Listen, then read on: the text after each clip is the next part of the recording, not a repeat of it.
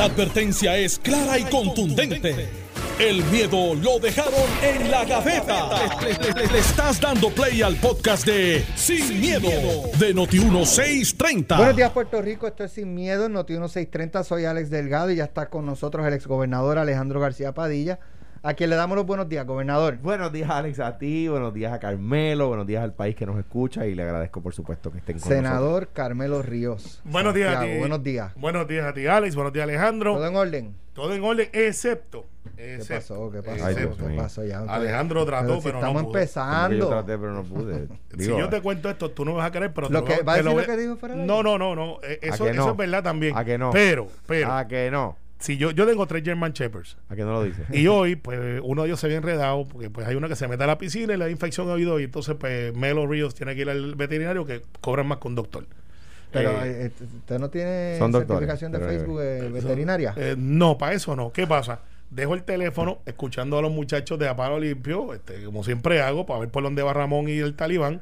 Y lo dejo en una matita y de momento voy a buscar mi teléfono, son las 8 y 45 y no lo encuentro. Y yo empiezo a decir, no puede ser, no puedo haber botado el teléfono. Y de De momento, tenía saliva, estaba no, veo, veo a Byron, que es un macho alfa, este, corriendo por todo el patio y yo detrás de él, corriendo así, yo gritándole y regañando y el tipo me miraba y se reía. Y yo, yo decía, Byron, y no encontraba el hueso para que él fuera a buscar el hueso. Pues el muy perro eh, le tiro el hueso de juguete de él. Él va a buscar el hueso, pero adivina con qué. Por lo general suelta lo que tiene en la boca y busca el hueso. Soltó el celular. No, esta vez se quedó con el celular y fue a buscar el hueso. Con el celular. Con el celular en la boca. Y dije, no puede Pero ser. chicos que estaba en una llamada. Exacto. Eso es.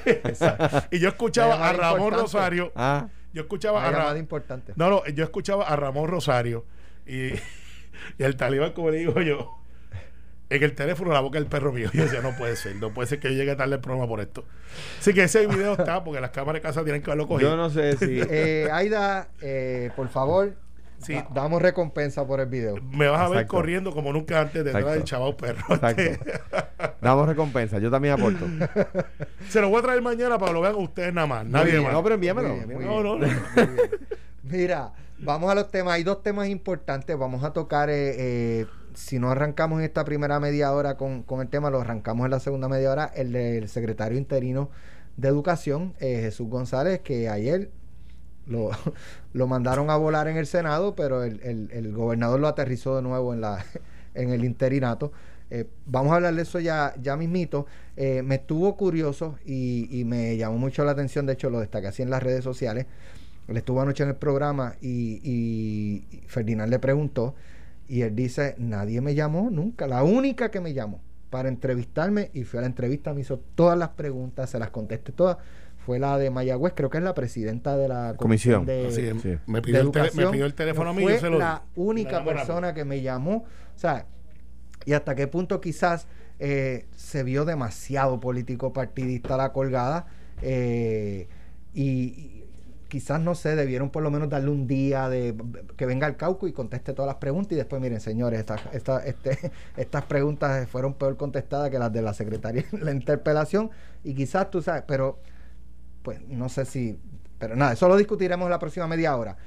Eh, otro punto que me, que me llama la atención eh, y quiero discutirlo es eh, cuán político partidista se está volviendo en, en términos gubernamentales de las ramas ejecutivas un tema tan serio como el COVID y la, la- las órdenes ejecutivas. La semana pasada el gobernador anunció unos cambios bien leves de la orden ejecutiva con, con el aumento que ha habido de, de COVID eh, y las hospitalizaciones y todo esto.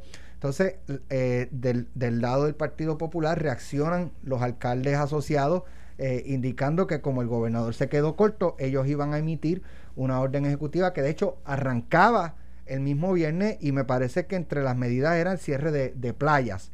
Eh, eventualmente el presidente del Senado eh, también eh, sale, ¿verdad? Le sale paso al gobernador que se quedó muy corto, que ya era hora de, de cerrar. Eso fue ayer aquí en Noti1. Y entonces a esto sale Georgie Navarro de otro lado que radicar una medida para que se prohíba los cierres de más de cinco días eh, sin autorización de la legislatura. Entonces veo que un tema tan serio pareciera estar usándose de, balón político, de cómo yo le meto eh, al, eh, al otro. De ambos lados, de, de- azul a rojo, de rojo a azules, y, y quiero comenzar con, con ese tema. De hecho, me llama la atención, ¿verdad? Y, lo que se publica el viernes en la Asociación de Alcaldes de Puerto Rico, estoy leyendo una nota de Telemundo, creó una orden ejecutiva tras el repunte en cifras del coronavirus en Puerto Rico. Anunció hoy su presidente y alcalde de Villalba, Luis Javier Hernández Ortiz. Ayer jueves el gobernador anunció los cambios a la orden ejecutiva, eh, que a entender de la asociación se quedó corta. La orden ejecutiva se implementará en los 41 municipios con los alcaldes asociados, está Hormiguero, ta, ta, ta, Jayuya, Ponce, Peñuela, Carolina, Rincón, Nahuabo. Y, eh, y la próxima línea dice, entrará en vigor hoy viernes. Su vigencia se reevaluará en dos semanas. Pero la orden ejecutiva o la, o la orden que se emitió, por ejemplo, a nivel municipal, me parece que fue en Rincón, tomó unas medidas, pero las de las playas la- las dejó abiertas. El balneario de Carolina estuvo corriendo eh, y de hecho personas que fueron me dicen extraordinario el, el- las medidas que está tomando el municipio. lo maneja el hasta en- hasta el hasta en el estacionamiento. O sea, creo que hay que dejar eh, un estacionamiento de por medio. Eh, pero eh, luego de eso, pues entonces trasciende, no, es que eran unas recomendaciones, pero no sé si es que entre los alcaldes esa decisión se tomó con todos comprometidos o se pensaba que al anunciarla pues todos se iban a ver obligados y no, no fue así. Siempre hay un alcalde de Carolina, como hay un Guillito, como hay otros alcaldes que, ¿verdad?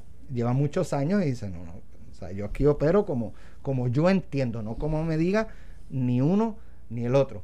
Eh, vamos a comenzar con este tema. Eh, ¿Cuán político se ha vuelto el tema del manejo de la emergencia con, pues, con las órdenes ejecutivas? Mira, eh, eh, entonces, y tenemos el de educación para luego, entonces. Sí, a la- eh, si, no, si no arrancamos en esta media hora, yo creo que no nos va a dar tiempo, lo vamos a arrancar. ¿Cuál es la segunda. apuesta del gobierno central? A mi juicio, la apuesta del gobierno central es van a empezar a bajar los casos porque estamos, lo que vimos fue el pico de la, la eh, imbécil- imbecilidad de algunos en durante la Semana Santa. Creo que creo que el, el gobernador dijo que, él, que, su esperanza es que la, esta semana que viene comiencen a, a descender. Claro. Ojalá. ese- y esa es su esperanza. El problema es eh, que en el interín hubo 11 fallecidos nuevos ayer, de los cuales hay una persona de 26 años y dos niños entubados. ¿Ves? ¿Por qué? Porque eh, la nueva cepa esta que le llaman surafricana eh, ataca más a los jóvenes, ¿verdad? ¿Cuál es la preocupación de otro sector de la sociedad? La preocupación de otro sector de la sociedad no puede ser una apuesta. Tenemos que llevar el, el, mensaje que eh, los días de fiesta que vengan adelante no, no se conviertan en focos de otros picos, ¿verdad? Ese es el problema. Lo que tú planteas es que las personas en el gobierno están atendiéndolo desde la trinchera política eh, y a mi juicio eso la respuesta está en cuál es la respuesta científica, ¿verdad? Que es cuando tuvimos éxito, y hay que decirlo, cuando lo- los números los encontró el gobierno bajo control y ahora mismo están descontrolados, ¿verdad? Hay que decir que en algún momento Puerto Rico fue extraordinario en el manejo, con grandes defectos y grandes virtudes, ¿verdad? Recordaremos aquel problema de las pero pruebas. unos contextos históricos muy distintos. Estoy de acuerdo, pero el gobierno, pero el gobierno encontró los números bajo control. Y eso es un hecho cierto. Ahora hay vacunas, ahora hay más cosas. Ahora, Que ¿qué, yo creo- qué- qué a mí me molesta? Por ejemplo, me molesta que me digan, ah, es que ya tenemos más de dos mil vacunas, más de dos millones de vacunas administradas. No, no me cojas de bobo, porque dos de ellas las tiene Wilma. O sea, ya, ya, ya, ya hay personas, Carmelo, tú te has puesto ya las dos. No, a mí me tocó una, Era que de Jensen. Johnson. Este, esperemos que todavía, todavía no brille Por la favor noche. de Dios, va a la estar bien. fue el primero de abril. La mía fue que el Sí, vacunador. el primero, la vacunación masiva creo que fue el primero de abril en el centro Pero a él le toca solo una. Sí, la porque de- es la de pero ya pasaste el riesgo de, creo que eran Sí, tres sí, semanas sí. de lo de la eh, Coagulación. Y aparentemente. Era la observación era de tres semanas. Aparentemente están dándole para adelante a la vacuna. Eso otra vez nuevamente. Pero el, el tema es, no, no es que hay dos millones de personas vacunadas, que es lo que tratan de insinuar. Del- de acuerdo al CDC, Puerto Rico tiene de las peores eh, tasas de vacunación, ¿verdad? En las jurisdicciones de los Estados Unidos, de acuerdo al CDC de Atlanta, ¿verdad? Eh, y eso, pues es preocupante. O sea, no me cojas de bobo, ¿ves? Eh, eh, y en ese sentido, yo creo que, que la tirantez se, se forma en, por la desesperación de, de las personas como diría Lore, el buen amigo el se- el secretario Lorenzo, de las personas educadas que dicen, espérate un momentito, esto hay que cogerlo en serio. Yo decía como ejemplo, yo tenía una actividad... hay- Sí, digo, No, no, es que hay una data, por ejemplo, lo que, lo que emite hoy el gobierno federal respecto a Puerto Rico. eh, en Puerto Rico se han recibido 2 millones 113.687 dosis. De esas, 753.275 personas han sido vacunadas completamente, o sea, le han administrado dos dosis. Esa, esas 753.000 hay que multiplicarla por dos. ¿Por qué? Porque son dos dosis. En, el- en la mayoría de los Esa, casos. esa- eh, sí, pero es que Johnson Johnson fueron como 30.000 nada más Ah, lo que llegaron a poner. ok, lo demás ha sido, sí. Ok, 700, va- es más, vamos a restarle los, los- vamos a restarle 30.000, 720 Sí, mil, está bien, 720 está mil por dos, pues son 1.400.000 aproximadamente. eh, y hay eh, No, no, ya- un no, millón, El número está, son 600 y pico de mil que han 300 mil con todo. 300 mil que tienen la primera Por dosis. eso, hay, hay 600 mil. Ahí, hay- ahí están los 2 millones de dosis. No es 2 millones de personas vacunadas, son 2 millones de dosis administradas. Pero dentro de esas 2 millones de dosis hay una cantidad que le falta la segunda dosis, por lo Por tanto, eso, no a se mí- a mí- consideran A completamente mí me, me, vacunados. me disgusta que me digan, no, porque ya hemos puesto dos millones de dosis, que- tratando de insinuar que hay dos millones de personas vacunadas. Y eso no es correcto. Entonces, pues eso, pues obviamente levanta el, el- la hinchazón política, por parafrasear a, a- a- a Carmelo. Yo soy de los que piensa que, que- que hay que ser, que hay que ser más riguroso. En cuanto a la respuesta de algunos legisladores, el primero, si no me equivoco, fue Jesús Manuel, pidiendo, eh, ¿verdad?, más rigor. La Asociación de Alcaldes, también Javier Hernández, eh, eh, eh, justo, justo luego, pidiendo más rigor. Los alcaldes pueden regular lo que los alcaldes controlan. O sea, un alcalde puede ponerle horario a aquello a lo que el alcalde le da permiso. Pero en eso. En el sí. caso del, del, del- del, eh, balneario de Carolina, es que el balneario de Carolina lo administra el municipio de Carolina y podría cerrarlo, ¿verdad? El, el- la playa de Boquerón no la puede cerrar el alcalde de Boquerón porque esa es de parques nacionales.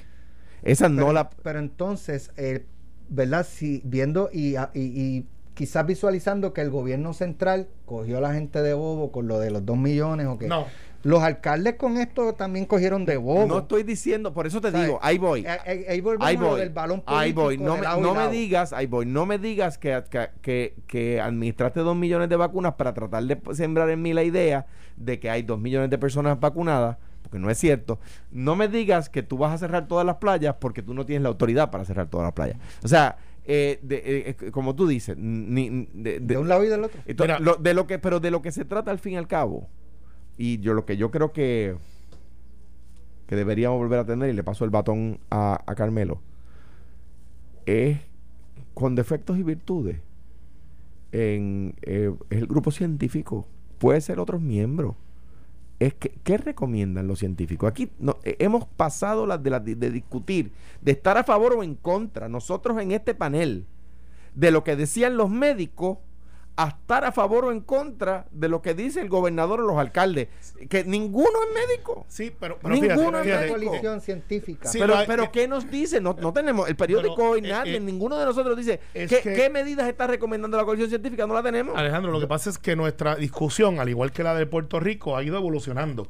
De la ignorancia de que no sabíamos lo que estaba pasando y que nuestra única fuente de información eran los médicos, que era cuando lo hablaban, paraba- paralizaban a Puerto Rico eh, para decir lo que va a hablar el, Task Force médico. Nadie sabía, estábamos ante un enemigo invisible. La contestación a tu pregunta, Alex, si hay un balón político, la contestación es que sí. Siempre lo, Sí, aquí porque- todo eh, va a tener Porque la política que alguna gente le huye y creen que es malo, no necesariamente es partidista, tiene que ver con muchas agendas también.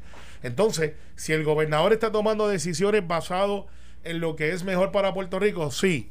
Que Ah, dentro, a dentro- los políticos son los otros. no, Ah, no, no, no, mano, espérate, no, no. espérate, no. Es que te, te voy, a, voy a hacer el análisis Y completo. los alcaldes también. Espérate, voy a hacer el análisis completo. Dale, dale. Lo que pasa es que si el gobernador toma consideraciones económicas, políticas y médicas dentro de su decisión, también. Todos los gobernadores lo han hecho. Porque ese es la- el modelo decisional. Cómo yo afecto menos lo que tengo que hacer, pero no quiero, quiero afectar la menos cantidad de gente posible de una manera negativa. Porque siempre que tomas una decisión, afectas a alguien. Entonces, si eh, el presidente del Senado, eh, los alcaldes de la asociación están viendo como esto es una oportunidad para posicionarse en contra del argumento del gobierno, también. Que ellos están regulando y pueden regular lo que ellos controlan, sí. Que se les fue la mano y después echaron un riversazo cuando se dieron cuenta que la opinión pública no estaba a favor de lo que ellos plantean.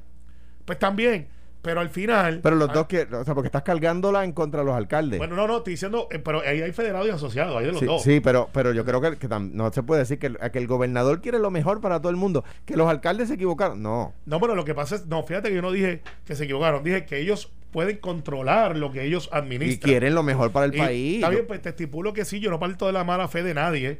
Lo que pasa es que ciertamente hay una agenda política que es válida. Y de los dos lados. de- de- de- válida. También el gobernador. válida. Te- Por eso te dije al principio.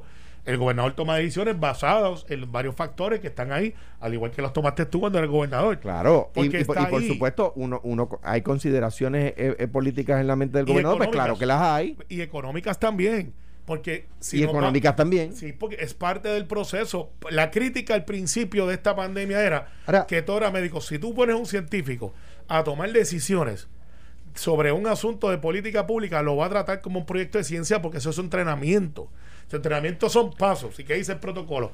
Rara vez un científico se sale de un protocolo.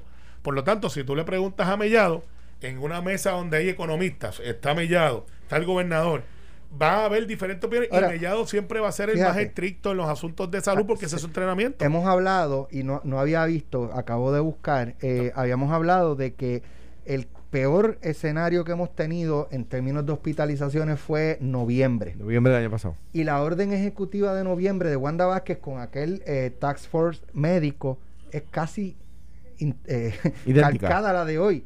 Toque de queda de 10 a 5, se redujo los restaurantes a 30%, se mantuvieron los casinos, este, cines y eso abiertos a 30%, las playas se mantuvieron abiertas, pero no se podía ingerir bebidas alcohólicas ni aglomeraciones, multas por mascarilla, este, que no, no. Pues, y Y, fíjate, bajó, y creo que bajó en aquel Sí, y entonces. va a bajar ahora la semana que todo viene, va a depender principalmente de la ciudadanía.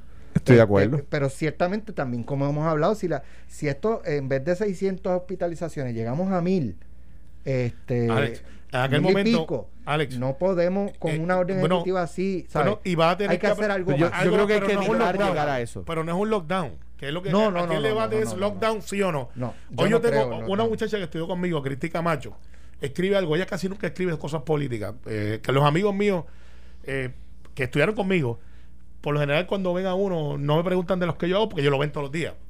Pero para que esa muchacha que estudió conmigo en la American dice, basta ya. Y me llamó y algo le pasó a Cristi, déjame ver. Y escribo y dice, es fácil eh, pedir que se cierre el, todo cuando tu cheque no depende del gobierno.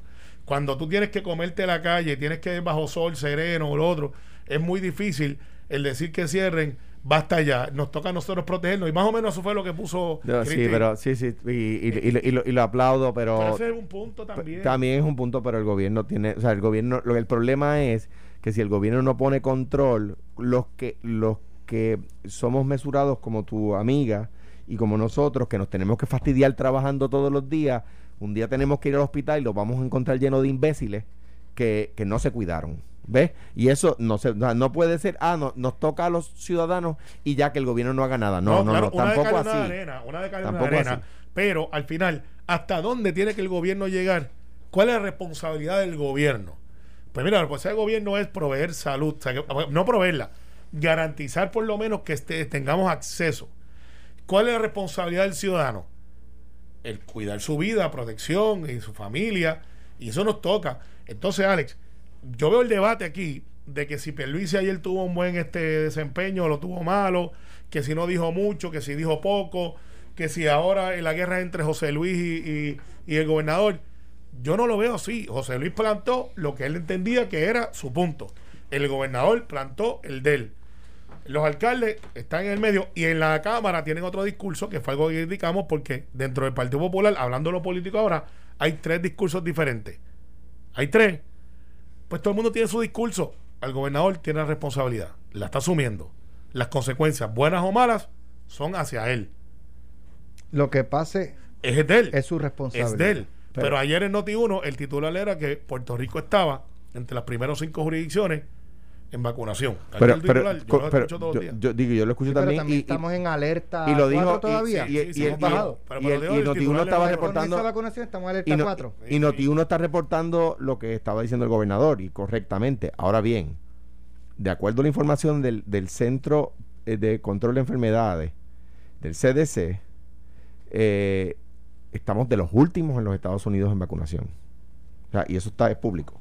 Bueno, no, el, el titular mundial es- No, no, Pero- el, el pero- el titular una- es correcto. Pero eso tiene una razón súper y una responsabilidad del gobierno federal. Sí. Porque no, no es que aquí tienen las vacunas un desastre de vacunas que No, se no, están dañando, que se están perdiendo. No es eso. Es que no, se administra lo que llega. Sí, y eh, si estamos últimos es porque eso es lo que han enviado. Porque a excepción de, de, de los morúpidos que dejaron caer las vacunas allá en, En fue ah. en febrero, ¿te acuerdas?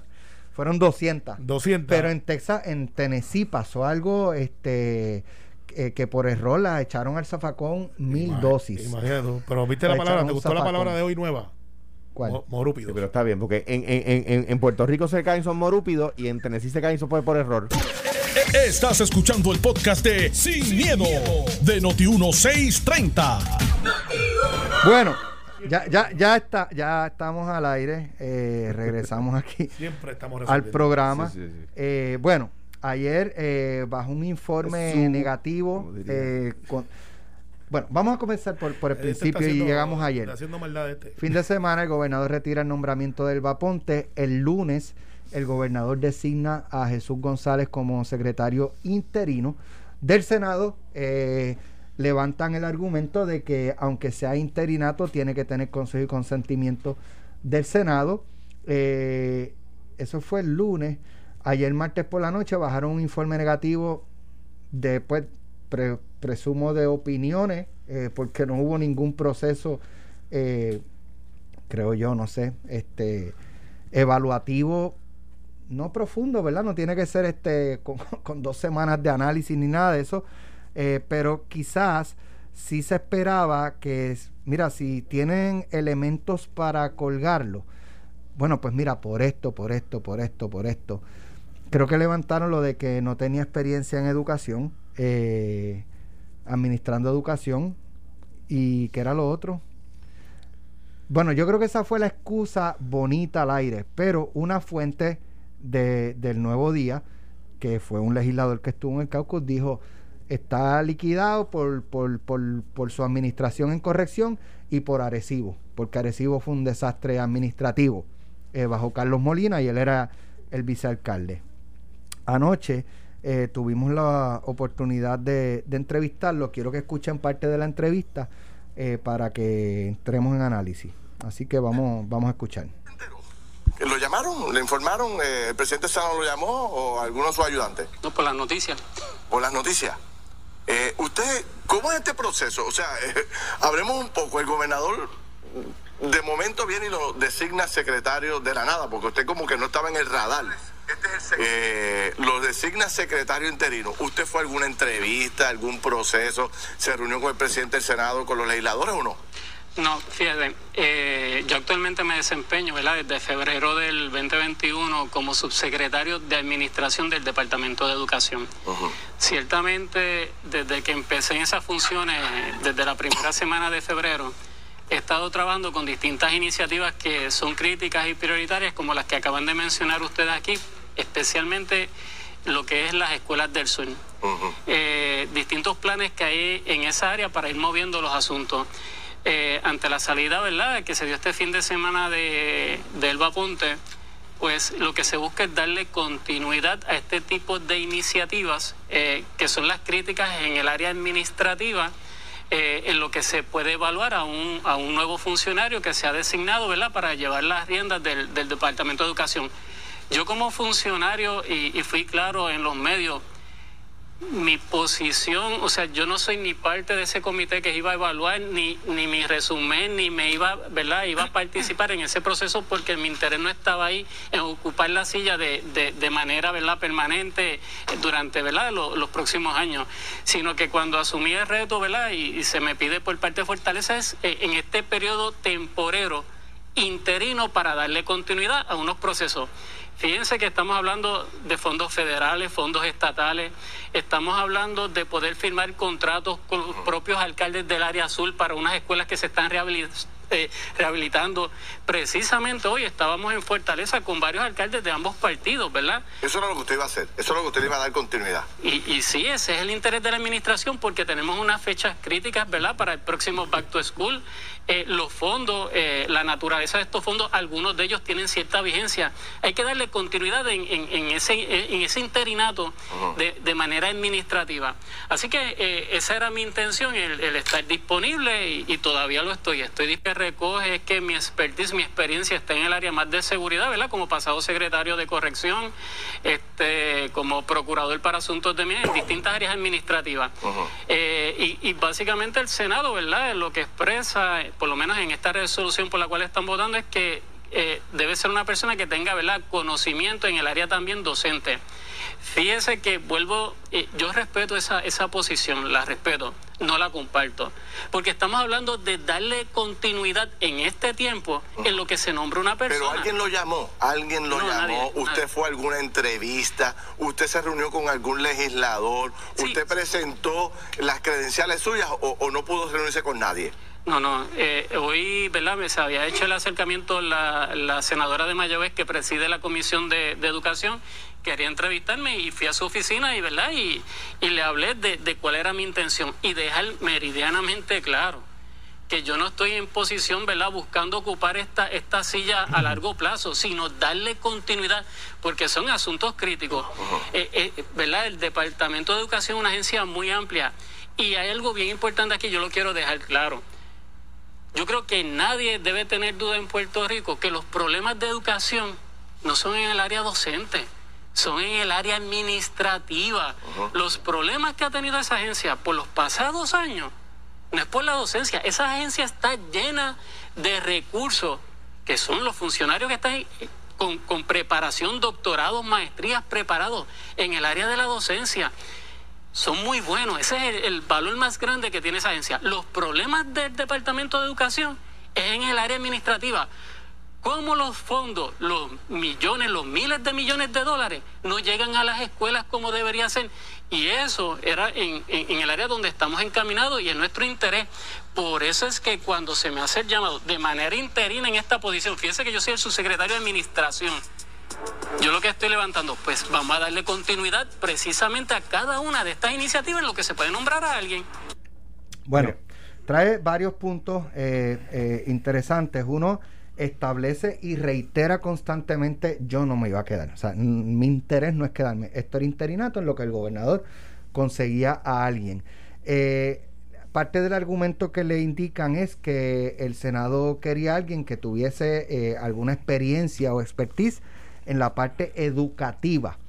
Y él dice, mira, para el periodo que yo voy a estar, que puede ser una, dos, tres, cuatro semanas, eh, lo, lo, que se va a correr es puramente administrativo. Aquí no se va a hacer una reforma educativa, este, no se va a cambiar currículos, ni, ni, ni se va a resolver lo, este, o, a seguir discutiendo de perspectivas. Es cuestión administrativa, cómo los fondos llegan a la escuela, cómo se coordina con los alcaldes del sur para avanzar a construir la, las escuelas. O sea, eso es lo que yo eh, puedo hacer en mi interinato.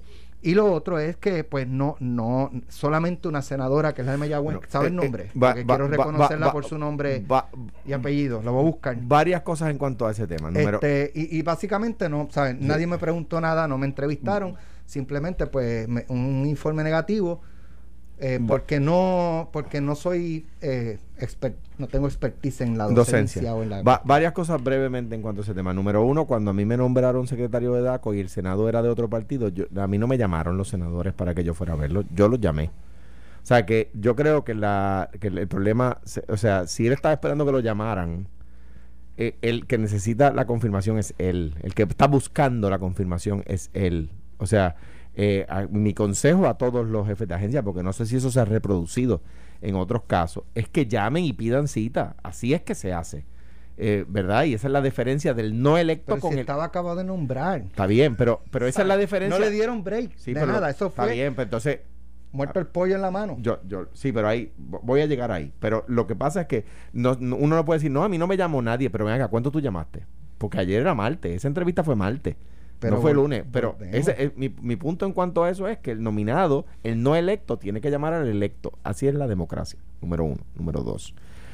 El argumento de, eh, de es que yo le voy a dar continuidad a, la- a la- a lo que estaba haciendo la secretaria es el peor, porque la secretaria no la confirmaron.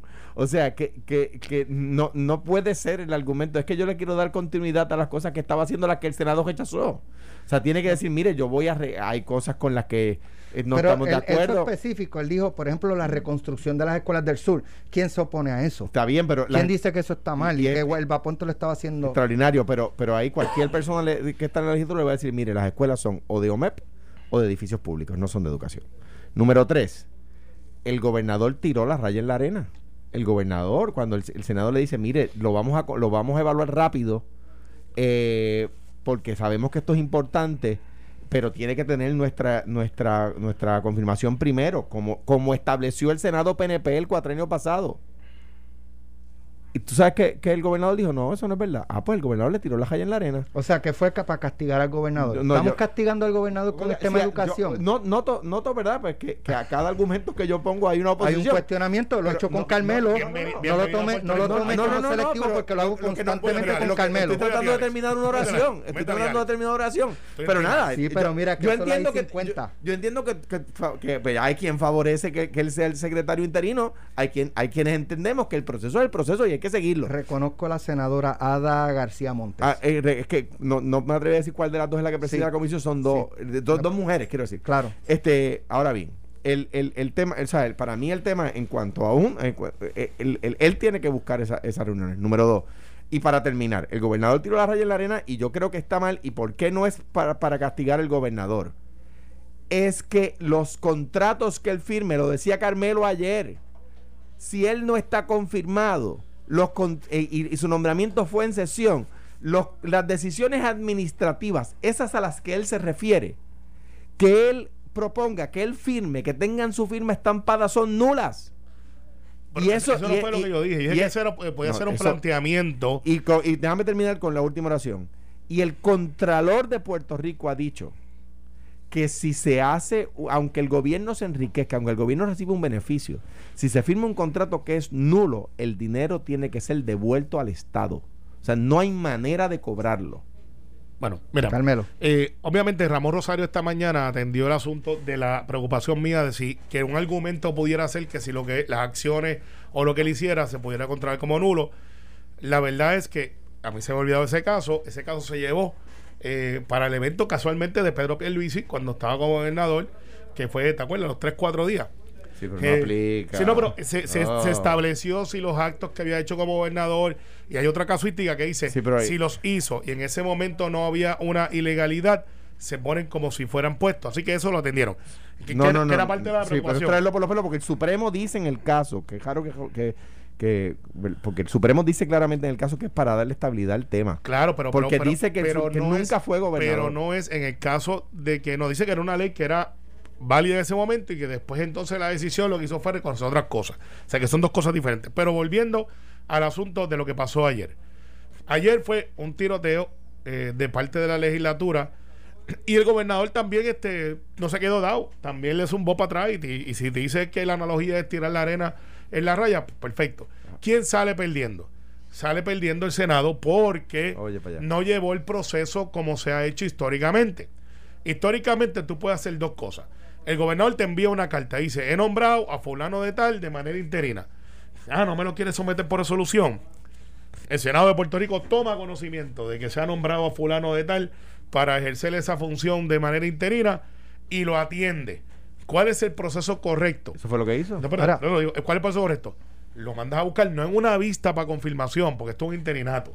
Tú lo mandas a buscar o puedes hacer el, el- el plan B, que es que la persona va Pero a quien le piden el teléfono del, del, in- de interinato es este servidor, que me lo pide un ex senador, y la presidenta de la, de la senadora Ada eh, lo llama, que es lo correcto, para decirle, mira, déjame ver qué tú vas a hacer, porque tú tampoco Do- puedes estar por ahí free willy. dos mal no hacen un bien, pero eso mismo no fue lo que también hizo el PNP eh, con la presidencia de Tomás Rivera Chávez con don Eleuterio eh, Hernández era. No se mantiene, se, se- Lo, lo, lo- lo acribillaron No, en, en- en menos nada. espérate, Lo- a él, lo- a él. Es que no la, evaluarlo. la pauta No de fue este así. tema No fue así. No fue así. Digo, No, pregunto. ¿cómo fue?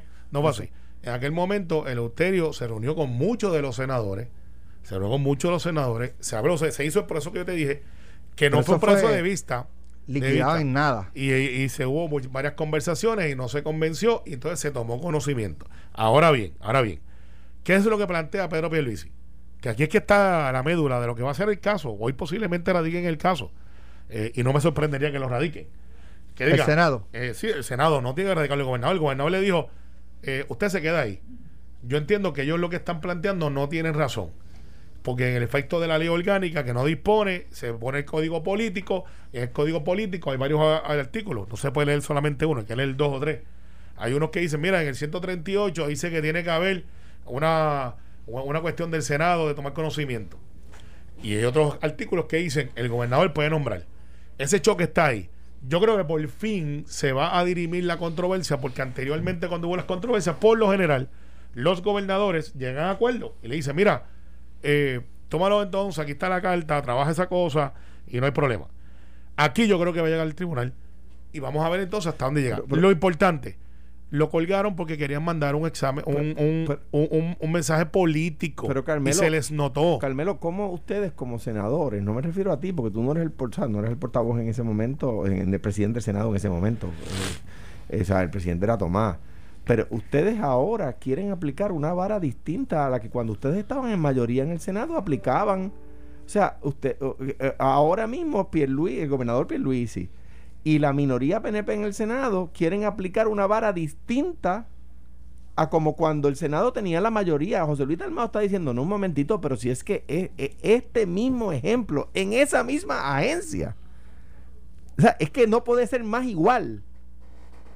Eh, el Senado PNP y el gobernador PNP de aquel momento, la gobernadora, dijeron que se hacía de esta forma y coincidieron. Entonces, de repente ahora, el mismo partido dice que es de manera distinta porque les conviene. Mire, a lo que lo- de lo que se trata aquí, yo creo que eh, eh, lo, lo que lo que estaba implícito en las premisas de Alex es quién va a ser el secretario de Educación, no cuál es la guerra política. Ahora, esta guerra política la empezó en- en- eh, distinta a la del COVID, sa- salió desde el Ejecutivo, porque el Senado lo que le está diciendo es, mire, vamos a aplicar la misma vara del cuatrenio pasado cuando ustedes estaban en mayoría. Y se lo informó. No, perdóname, pero es que la, no, Carmelo, era que tiene que ser confirmado. No, bueno, Esa es la vara que ustedes pusieron el espérate, pasado. va- vamos a organizarnos, vamos a Es que es organizarnos. la verdad, mano. Yo, yo no estoy planteando de que lo que el ir. cuadro pasado no es lo que tú planteas. Yo no estoy y planteando así eso. fue que se hizo. Yo lo que estoy planteando es que el procedimiento que se usó de parte del Senado de colgarlo porque sí y traer argumentos que no son lógicos. pero, el, go- pero el Y- Senado, pero el Senado tiene pero- razón en que tiene que ir a confirmación pero, primero. Pero ese es el planteamiento del Senado. Pero es lo que ustedes dijeron el cuatrenio el pasado. planteamiento del Senado y el código Mira. político y esas cosas. Ahora bien, Dice yo- eso el código te, político. Te voy a decir, el 128 no.